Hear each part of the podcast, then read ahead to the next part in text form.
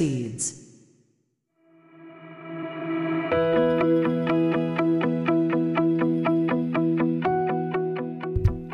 皆さんこんにちは映像クリエイターのさくです。クリエイターを目指すあなたへクリエイティブの種を毎日一つ届けるラジオクリエイターズシード。今日もよろしくお願いします。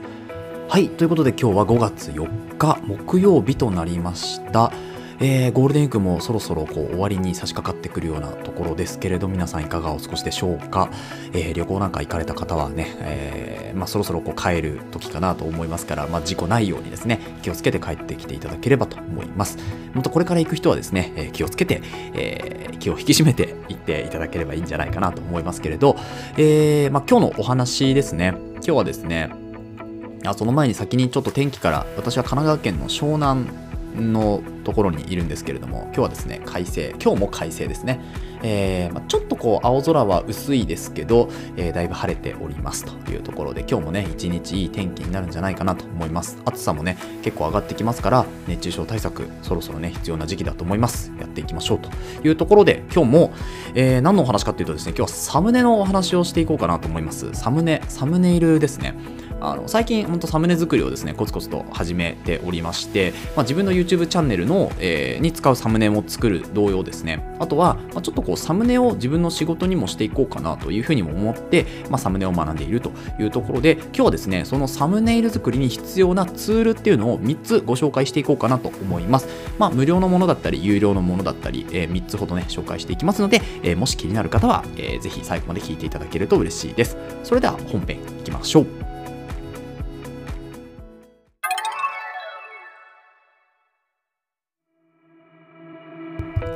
はい。ということで本日はサムネ講座としまして、サムネイル作りに必要なツール3選ということで、まずはサムネを作るにあたってどういうツールが必要なのかっていうのをですね、3つ紹介していこうと思います。で、これちょっとシリーズ化していこうと思っておりますので、えー、これからサムネイル作りたいなと思っている方とか、まあ、サムネをこれから仕事にしていきたいなっていう方はですね、聞いていただけると、えー、参考になるんじゃないかなというふうに思います。で、えっと、今日さ紹介するですね、3つのツールっていうのを先に紹介しておくと、えー、1つ目、キーノートですね。これは Mac だけですね。あの、Windows だと、まあ、近いソフトは PowerPoint になるのかなと思いますので、まあ、PowerPoint 持ってる人は、えー、それを使っていけばいいかなと思います。で、2つ目、Canva ですね。これは、まあ、本当にいろんなクリエイティブツールになってますけど、これは無料で使えるものもあるし、有料版もあるので、まずは無料から使ってみるといいんじゃないかなと思います。で、3つ目、アフィニティですね。これ聞いたことある人多分ほとんどまだいないんじゃないかなと思うんですけど、これ買い切りのソフトで、まあ、Photoshop とかイラストレーターとかとほぼほぼ変わりはないような作りになっています。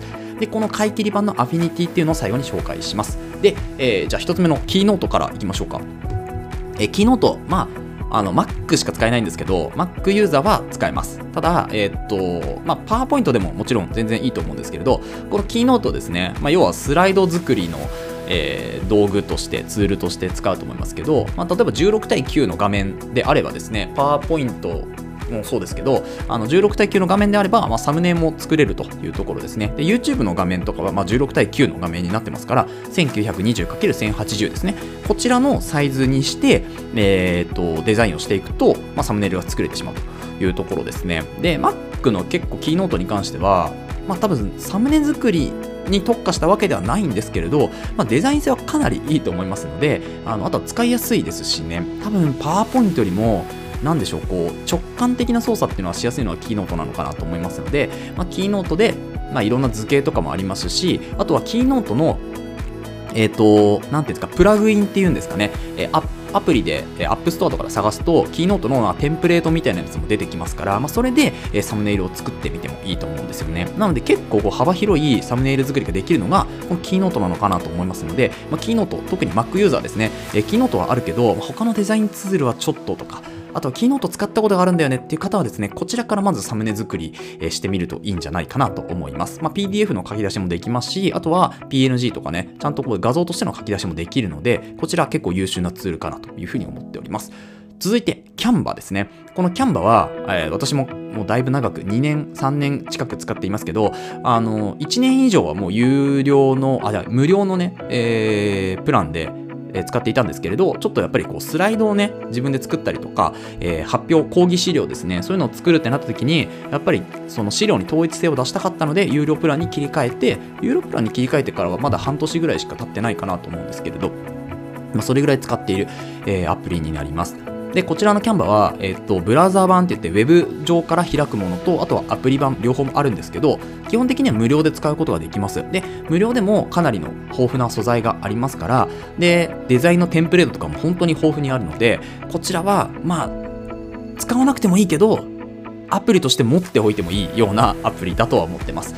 例えば、まあ、私最近作ったやつの名刺とかこちらのキャンバで作りましたしあとはスライドですよね。も作りましたしあとはそれこそサムネイル。今回、えーサムネイル作りに必要なツール参戦ということでサムネイルもこちらのキャンバで作っています。であの写真とかももちろん貼れますし写真の切り抜き、まあ、これは有料プランになるんですけど、えー背景リムーバーとかっていう機能もあったりするので本当にね便利なアプリになりますからこちら皆さんぜひ、えー一度は目を通していただけるといいアプリなんじゃないかなと思いますキャンバーですねあのまあ、次のアフィニティも有料版なんですけど、このキャンバも有料版が一応あって、だいたい、えっと、年額で契約すると月1000円ぐらいですね。年間1万2000円ぐらい。で、えっと、月額で契約すると月額1500円かな。で、私は今月額プランで、えー契約しているんですけれど、まあ、月額でも全然いいかなというふうに思います。あの、や長く使う方は年額を契約したがお得ですけど、まあ、月額でもね、そんなに値段変わらないので、まあ、いいんじゃないかなというふうに思います。はい。ということで、まあ、キャンバーですね、えー検索していただけると多分すぐ出てくると思いますから、ぜひ中身だけでもね、見てみてください。最後、アフィニティですね。これ多分スペルは合ってると思うんですけど、このアフィニティって、あのインスタグラムとかもしやってる方はインスタの広告とかで出てくるのでそれ、まあ、デザインのねことを調べてる人とかは結構広告で出てくるかなと思うんですけどこのアフィニティっていうアプリがまあツールがあってですねあの買い切り型で一応、えっと、3つ全部であるんですよねアフィニティフォトっていうのとアフィニティデザインっていうのとアフィニティパブリッシャーかなこの3つあるんですけど要はフォトショップとイイラストレーターと、えっと、インデザインにと同じようなものになってます。で、買い切り型なので、1個ずつはね、多分1万円ちょっとぐらいなんですよ。で、3つまとめて買うと今だと多分2万6800円だったかな。っていう値段で、買い切り型なので、で、アップデートされたら、えーっと、自動的にあのアップデートしてくれるので、まあ、それ以上お金はかからないと。今 V2 なので、えー V3 が今度出た場合は、もしかしたら、再度課金っていう形になるかもしれないんですけど、まあ、V2 に最近アップデートされたばっかりなので、えーまあ、基本的には1回買い切ったらそのままずっと使えるかなというところになっております。で、こちらも私も、えっと、これ30日間ぐらいやったら無料で使えるんですよ。なので、その30日間無料で使った、えーんですよね。で、その後課金をするかどうかちょっと今迷ってる。まあ、キャンバで一応こと足りてるので、有料版で。なんですけど、まあ、これからこうデザインも本当に本格的にやっていきたいってなったら、細かい部分がやっぱり調節できるのはこのアフィニティなんですよね。で、サムネ作りにあたっては、細かいデデザインというか、その細かい修正の部分とか、まあ、あとは、なんでしょうね、こう本当にカーニングってその文字間隔をちょっとずつ調整したりとかってするのはやっぱりキャンバじゃなかなかできない部分があるので、まあ、こういうアフィニティとかだと、まあ、フォトショップイラストレーターとほぼ変わりませんから、えー細かい調整ができるというところ、まあ、値段はねこうキャンバ2年分ぐらいになってしまいますけどそれでも結構いいツールなのかなって私はね使ってみて思いました。なので知らない方はですね、ぜひ一回調べてみていただいて、で、海外の、まあ、サイトの方になるんですけど、一応、えっ、と、サイト開くと日本語版に、え切り替えてくれますから、まあ、そこは、あの、翻訳されたものが出てくるので大丈夫かなと思います。そう、あの、もともと、まあ、Adobe の、こうと対抗するみたいな形のソフトになるので結構ね機能性は良かったですね。使ってみて。分かりやすかったのもありました、うん、なのであの Photoshop とかイラストレーターとか持ってないけどでも、まあ、年間ね結構やっぱかかりますからね。っていうよりは最初ちょっと買い切りで買ってみようかなと。で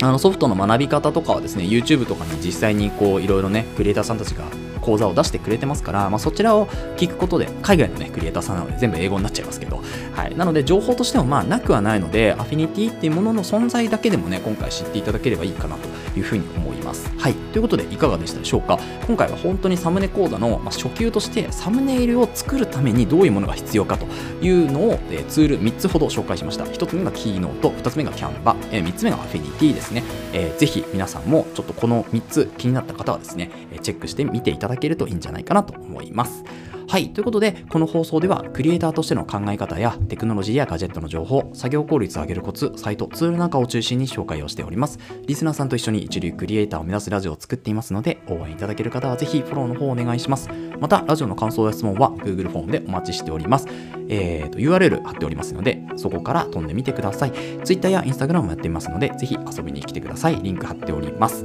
それではまた明日お会いしましょう。ご清聴ありがとうございました。